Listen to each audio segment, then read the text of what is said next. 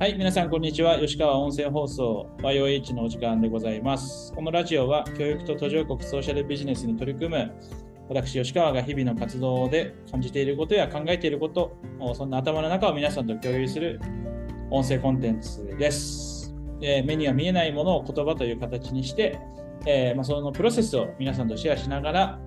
えーいろいろお話ししていけたら嬉しいなと思っております。よろしくお願いします。で、えっと、今日の本題に入る前にお知らせでございますが、今月6月29日木曜日に、えっと、スタジオカラーバスということで、オンラインの活動報告会的なイベントを行います。で、29日は、えっと、日本と海外をつなぐオンライン交流プログラム DOTS について、えーお話をさせていただくので、なんか教育に関心があったり、グローバル教育とか海外とのつながりみたいなのに関心がある方は、学校の先生でもそれ以外でもあの参加無料となっておりますので、えっと、詳細、概要欄から、えーご覧いただけたらなと思います。よろしくお願いします。では本日、何やら聞きたい話があるとかないとか、桜井さん。はい。もうそこで渡されるんです。あの渡します。ぐはい。はい。具体でいくと、なんか先週末ぐらいに吉川さんがあのチームのスラックでシェアしてたあの在留資格の特定技能2号はいはいはい。の分野拡大のニュースがあったじゃないですか。であれの最後に、あの結構意味ありげにそれでも厳しいかもって書いてあったのがなんか感覚としてはなんかわかるような気もするんですけどうん。吉川さんがそのそれでも厳しいかもと思った背景をなんかこのタイミングで聞いておきたいなどういう角度でな、なるほどね。見てるかを聞きたいなと思ったのがこれを取り上げたいです理由です。なるほど。なるほど、了解。なんかこれ、外国の人が日本で働くみたいなトピックだと思うんですけど、まあ、もうちょっと一般的にっていうか普通に行くと、日本人も働きたい人と雇いたい人とかいますよね。これ別に外国人になろうが大体同じ話だと思う。働きたい人と雇いたい人がいると。雇いたい、まあ、会社が多かったら働く人はいろいろ選べるよねって話で働きたい人のが多くて雇いたい会社が少なかったら就職的厳しいよねってまあ日本人でもそうそうなんかそそれはそそういうことですよね。その就職するっていうのは働きたい人と雇いたい人がいてマッチするもの。なんだけど、なんか日本が外国人を受け入れるってなると、受け入れるか否かっていうので、なんか極めて自分、なんていうのかな、ドアを開けたら水が入ってくるみたいな感じ。なんかいや、それ、受け入れたい会社と入りたい入社したい人の話であるっていううんことがまず大前提であり、これは日本人であっても外国人であっても同じですよね。いいことだね。で、日本人が就職するときに、まあ、それなりに気にするのって、給料とか、うんどんな仕事してるかとか、勤務地とか気にするじゃないですか。っていうか人間ってそれ気にするじゃないですか。そのために働いうんそれが人生になるから。だから、なんていうの？まあ、ベースそうだよね。で、今まで外国の人が働くっていうことに対して、今までというか今もだけど、いろんな制限とか規制をかけているわけじゃないですか。これ、規制の反対って、どんどん来てくださいっていうね、めちゃくちゃこう、ビザを無料にしますよとか、なんか、いろんなことするわけですよね。税金無料ですよとか、なんか。それ誘致するって、企業を誘致するみたいな、あるけど、外国の人が来てほしかったら、外国の人が来たくなるようなことをするっていうことよね。なんか基本的な構造はそういうことだと思うんですけど、で今までは例えば5年働いたら必ず日本にあ自分の国に帰ってねとか、あの転職できませんよとかあったので、働いたらもうその会社でずっとやるしかない。まあ、それはどんどんそんなそんな厳しいルールだったら嫌じゃん、普通に。だからどんどん緩和されてきていて、今回、俺詳細見てないけど、あの、とこうしたら家族もすぐ呼べるよとか、あの5年で帰らないといけないんじゃなくて永住もできるよみたいな、まあ、緩和をしたわけですよね規制の。規制の緩和って、まあ、表現を変えたらメリットを打ち出して来てくださいってやってることなんだけど規制を緩和していくっていうこととメリットを打ち出していくっていうことって出発点というかゴールが違うっていうか規制の緩和って自分都合っていうか自分を調整してるよね。自国のルールを調整してる。基本的にメリットを提示するって相手の状況を踏まえて相手が欲してることとか相手が行きたくなることをやるわけじゃないですか。だから同じ業界だったらなんか例えばなんだろうなビールメーカーで働きたいっていう時に A 社は給料30万 B 社は給料10万だったらやっぱビール業界で働きたい人は A 社を受けたくなるわけじゃないですか。っていうふうに考えると外国の人も同じような構造でいくと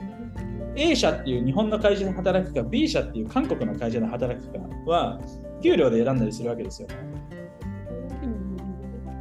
で日本的には規制緩和して永住できるよってやってるけどこれ例えば他の国でもとっくの通りそれやってるとしたら超滑ってるよっていうことなの 例えばそその規制の緩和されたところで給料も低いしその滑り芸みたいになるじゃん。滑り芸っていうかそのマイナスがプラスに、マイナスがゼロになったぐらいの感じなものを、なんか国内のニュースとしてはかなりこうプラス10ぐらいで報じられると、ギャップがあるみたいな感じです。あまあ、別に国内のニュースでどう報じててもいいんだけどそもそも目的として何のために緩和するかっていう時に来てほしいからっていう場合、まあ、しかも来てほしいのが、まあ、どういう人に来てほしいかもよると思うんだけど要は基本的には他の会社と比べてとか他の国と比べてっていうことも、まあ、もちろん念頭に置いてやってるとは思うけどそこが、まあ、競争なわけじゃないですか優秀な人材を獲得していく。うんなんか、まあ、まだね、日本は困ってないかもしれないけど、なんかそういう視点をこの間、つぶやいたっていううん感じでしょうか。どうでしょうか。なんか、あの、吉川さんの記事のシェアを受けて、私もいろいろ記事とかを読んだんですけど、うんなんか記事の内容以上に衝撃的だったのが、そのコメント欄とかってあるじゃないですか。Yahoo ニュースでもそうですし、YouTube でもそうですけど。なんかそこに書いてあることが、こうなんか、受け入れてあげてるのにとか、治安が悪くなるとか、そういうものばっかりで、ちょっとそれが衝撃的だったんですよ。合わせて。で、なんか、思うのは、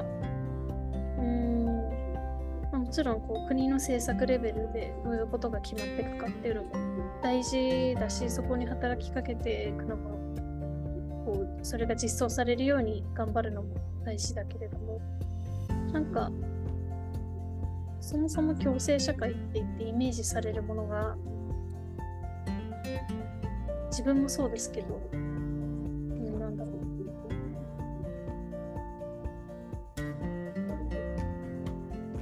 そうなんかし知らずに語ってる、語るって怖いことだなみたいな印象を受けて、うん。なんか改めてこのカラーバスでこれに関わる広い意味で関わるプロジェクトを動かしていく中でちょっとまたニュースの見方が変わったような感覚があったのでうん。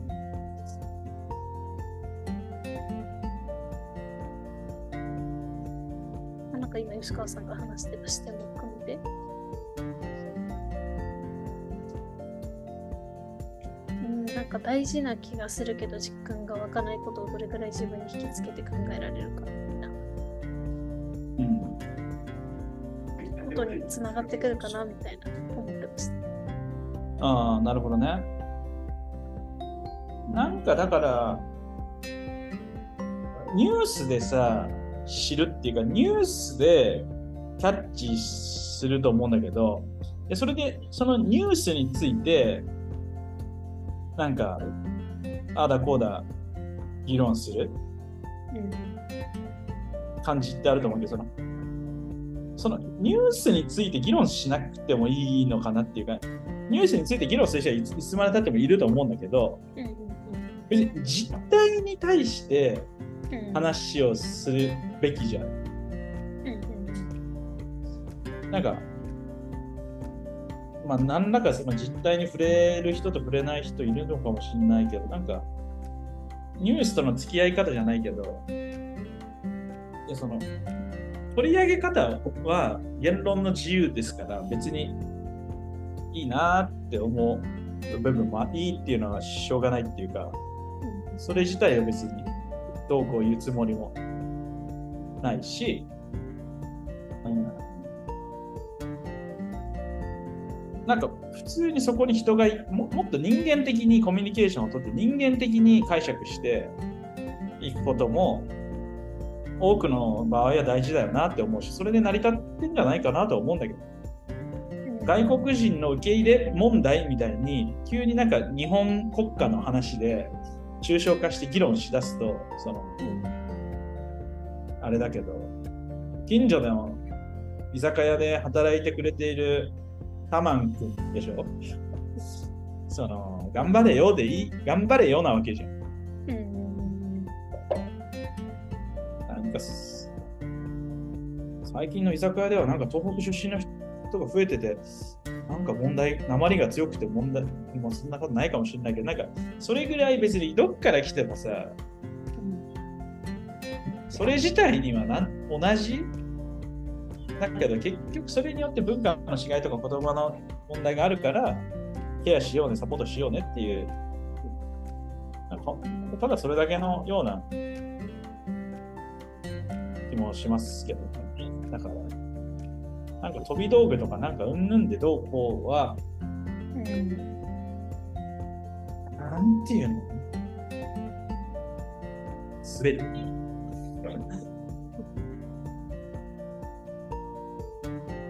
出るんです。新鮮ですね。滑る。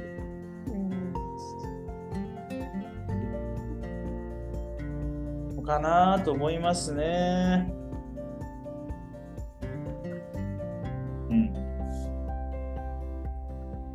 なので、どうなんだろう。このトピック自体いるんかなってちょっと最近思っているっていうか、そのそのトピックがいる人もいるのよ。いる業界の人っていうか、外国人がどうやって日本で働くかの共生社会どうやって生きていくかみたいなのを話した方がいい人もいるけど、言葉ってそのそれによって分断されちゃうから、障害者の障害を持ってる人にはこう接しましょうみたいに、めちゃくちゃみんなで障害者抜きに議論して、いや、それ全然求めてないねっていうこととかあるじゃん。うんそのなんかついそうなりがちっていうかそれでそれで自分を表現したりとかそれで注目を浴びたりとかそれでお金を儲けようとしたりとかいう人たちがいるからそれその行為自体は別になくならないしやってていいと思うんだけどその会話の人たちはでもなんかそれにそれがなんかあたかも社会問題っぽくなってなんかあんまり実態よく知らないけどそれに対して何かやる？必要性ってそんなになんかないんかな？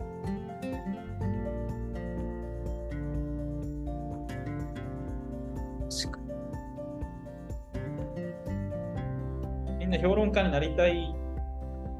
のかなとは思う。ニュースを見ることが目的に、ニュースをこう把握しておくことが目的になっちゃうみたいなところは、あるのかもしれないですね。キャッチアップしておかなきゃみたいな。うん。まあ、だから別に我々は粛々と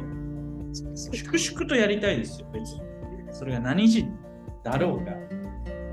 働きたい人がいて、雇いたい会社があって、それのマッチングとかさ、サポート、うん。そしてみんながハッピーになればいいわけじゃないですか。うん。なんかそこをぶらさないっていうか、うん。なんか、そんな気がするんですよね。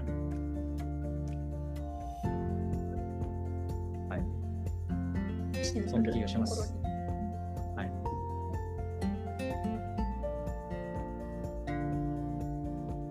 シンプルに取り組んでいくのって本当大事だなと思います、最近。うんついごちゃごちゃ。なんていうか、構造を読み解こうとしちゃうけど、構造は本当3分ぐらいでまとめられるものだったりするじゃないですか。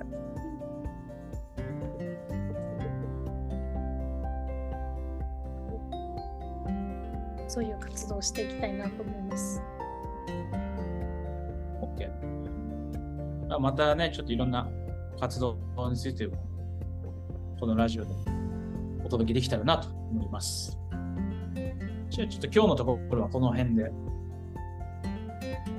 きたいと思います。聞いていただいてありがとうございました。また次のラジオでお会いしましょう。ではまた。